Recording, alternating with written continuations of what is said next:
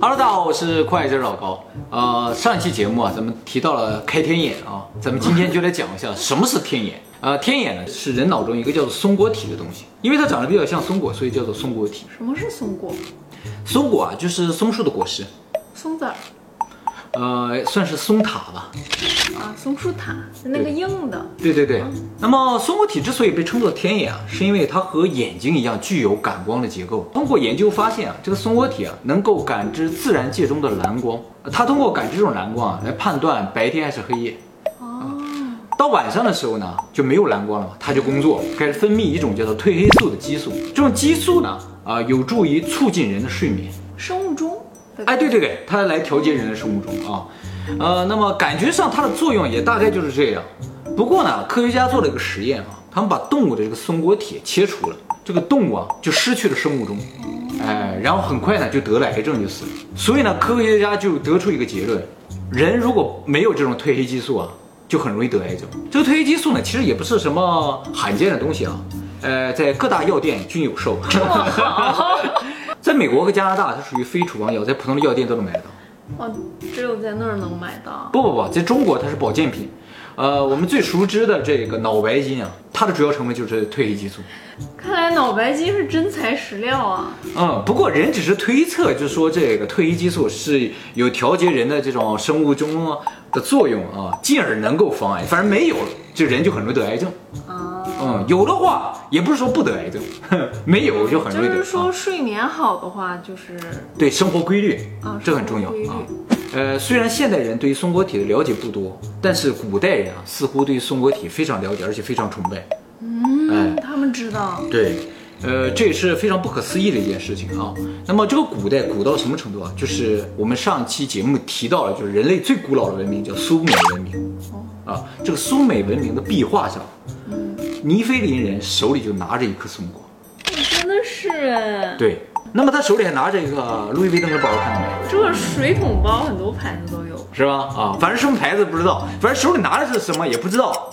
但是呢，就感觉不太像古代人拿的东西。哦，尤其不像六千五百年前拿的东西，对不对？当然了，我们的关注点不是在这个包上呢，而是在这个松果上。就说尼菲林人为什么要拿着这么个东西？嗯嗯肯定他们不是喜欢吃松果，所以拿着。呃，神嘛，拿着东西一定是神物啊。呃，除了苏美文明呢，啊，这个像我们现在非常熟知的美元背后不有一个金字塔吗？金字塔上面不有个三角形，里面有只眼睛吗？哎，这个眼睛呢，被认为是共济会的标志之一。这个眼睛呢，叫做上帝之眼，也叫做权势之眼。权势之眼的意思就是能够看透世间万物的眼睛。这么通俗易懂的名字，权势。这个权势之眼的由来呢，就是古埃及的赫鲁斯之眼。哦，赫鲁斯呢是古埃及的法老守护神，赫鲁斯的父亲啊是古埃及的冥神，啊叫做欧西里斯。这个欧西里斯的权杖的顶端就是一个松果，就是这个，这就是哇，这真的跟那个人那鹰头拿的是一模一样的。对，就是松果嘛。下面这两条蛇啊啊被认为是代表 DNA。所以古埃及文明很有可能已经了解松果体以及 DNA 的作用。呃，这张图片的左侧呢就是赫鲁斯之眼，嗯，右侧呢是大脑的解剖图，是不是一样？哎，还真一样。哦，刚才说的都是古代啊，我们来看一下现代啊。梵蒂冈呢就有一个四米高的松果青铜像，而且教廷的教主法杖上就有一个松果。真的哎，哎，而且它们的形状是一样的，没有说变换一个形状。对对对，那么这是西方了，我们下面来看一下东方啊。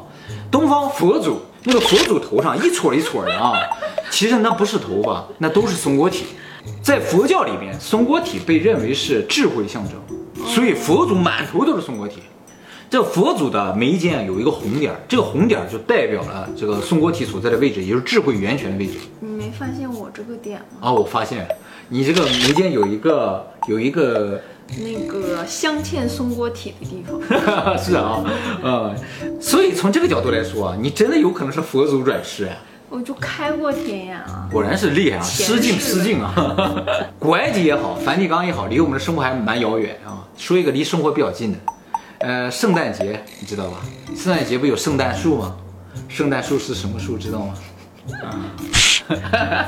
柳树，知道为什么是柳树了吧？是吧？谁不知道呀？但你不觉得很神吗？没有，啊为什么偏偏是松树？因为松树京东油绿双雪标。你不是佛祖转世，你是陆游转世。但冬天呀、它很对称，然后又很绿。这个人啊，在七岁之前的时候，松果体是非常发达的，但是过了七岁之后，松果体就开始萎缩退化。其实呢，这个事情能解释一个现象，就是为什么小孩子都会说他们看到一些东西，而成年人看不到哦，啊。确定它是什么不干净的东西，它只是一个影子，哦，影子，然后有鼻子、有脸啊，有穿衣服的那种影子，但是真的是超近的。我妈就在旁边，我们俩一起睡觉嘛，我睁着眼就说妈，有人，有人，有人，然后我妈就醒了嘛，她看不见对吧？她看不见，然后我妈起来，在哪儿，在哪儿，你别吓人，然后就你看到两次是吧？我看到两次，但是第二次我就明显的知道它不是现实生活中的。哦，他从窗外那样从玻璃直接就穿过来了，嗯，我就一下子坐起来了，但我这次没有喊我妈，啊，因为你已经很勇敢了？对，就我觉得应该不是真的吧，楼那么高，他又穿玻璃过来的，呃，那么古人呢，白天的时候接受太阳光，这个太阳光里含有蓝光，松果体就不工作，哦，不是不工作，它就不分泌那个褪黑素，所以人呢就很精神工作。等到晚上他收不到蓝光了之后，他就分泌这个褪黑素，啊、人就想睡觉啊。但是古人晚上也点灯火嘛，是吧？啊，火把或者蜡烛，这火把和蜡烛的火光啊，几乎不含有蓝光，所以并不会影响松果体工作。现在啊都是灯光了，灯光也好，显示屏的光也好，里边都含有大量的蓝光，就会抑制松果体的工作。它不分泌褪黑素，人就容易产生生理时钟的失调，进而得癌症。据说啊，人开了天眼之后啊，人本身的感官就会变得很发达，进而带来类似于超能力的这么一种现象。意大利就有个女性啊，她有遥感的能力。呃，他看了一个失踪者的照片之后，他就知道这个失踪者呢现在已经死了，而且他的遗骸在什么地方。警方就根据他所说的位置去找，也就真找到了。其实按理来说，这只有凶手才知道，对吧可能？就是他呀，还有一个俄罗斯的女孩啊，号称自己闭上眼睛看到东西。这有的时候我们也有这种感觉啊，啊，他这个都是经过测试了。啊，人不再需要通过语言交流，人可以通过意识进行交流，而且可以和动物进行交流。哦，那个亥吉不就是可以和动物交流对，日本有一个呃女的，但她不是日本人了日本人呢，她能跟动物交流哈哇，这个很有用，啊，就是增强你的直觉吧。现在人也有直觉了，但这个直觉可能没有那么强大，有时准，有时不准。但是如果你的第三只眼被开发了之后，你的直觉就会变得非常准。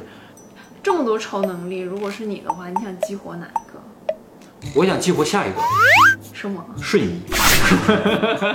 你也不错。那么你想要什么能力？我又想跟动物交流，跟动物交流的话，我就知道什么时候地震啦，啊，对，什么时候动物它本身就有预知未来的能力，是吧？啊，你不需要你有了，对呀 它就告诉你是吧？要地震了，快搬家是吧？其实我一直觉得你很有可能是真的被开了天眼，就是激活了松果体的人啊，衰老的速度要比普通人要慢。真的，哎，你明显衰老的速度比我慢，不是你衰老的快吗？我衰老的快吗？我正常吧？因为快到四十的人长成这样不很正常吗？但是你快到四十长这样就不正常哎。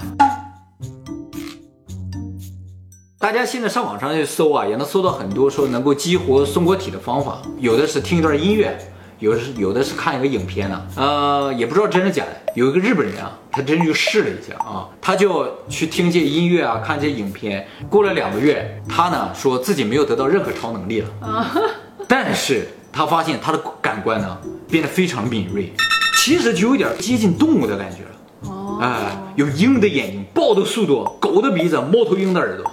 猪的脑子，那么我们今天就一起来听一下解锁松果体的音乐哇，这都有。啊，希望有助于大家开天眼啊。如果一次不行的话，大家就再听一遍，天天都听。我就听这个开的。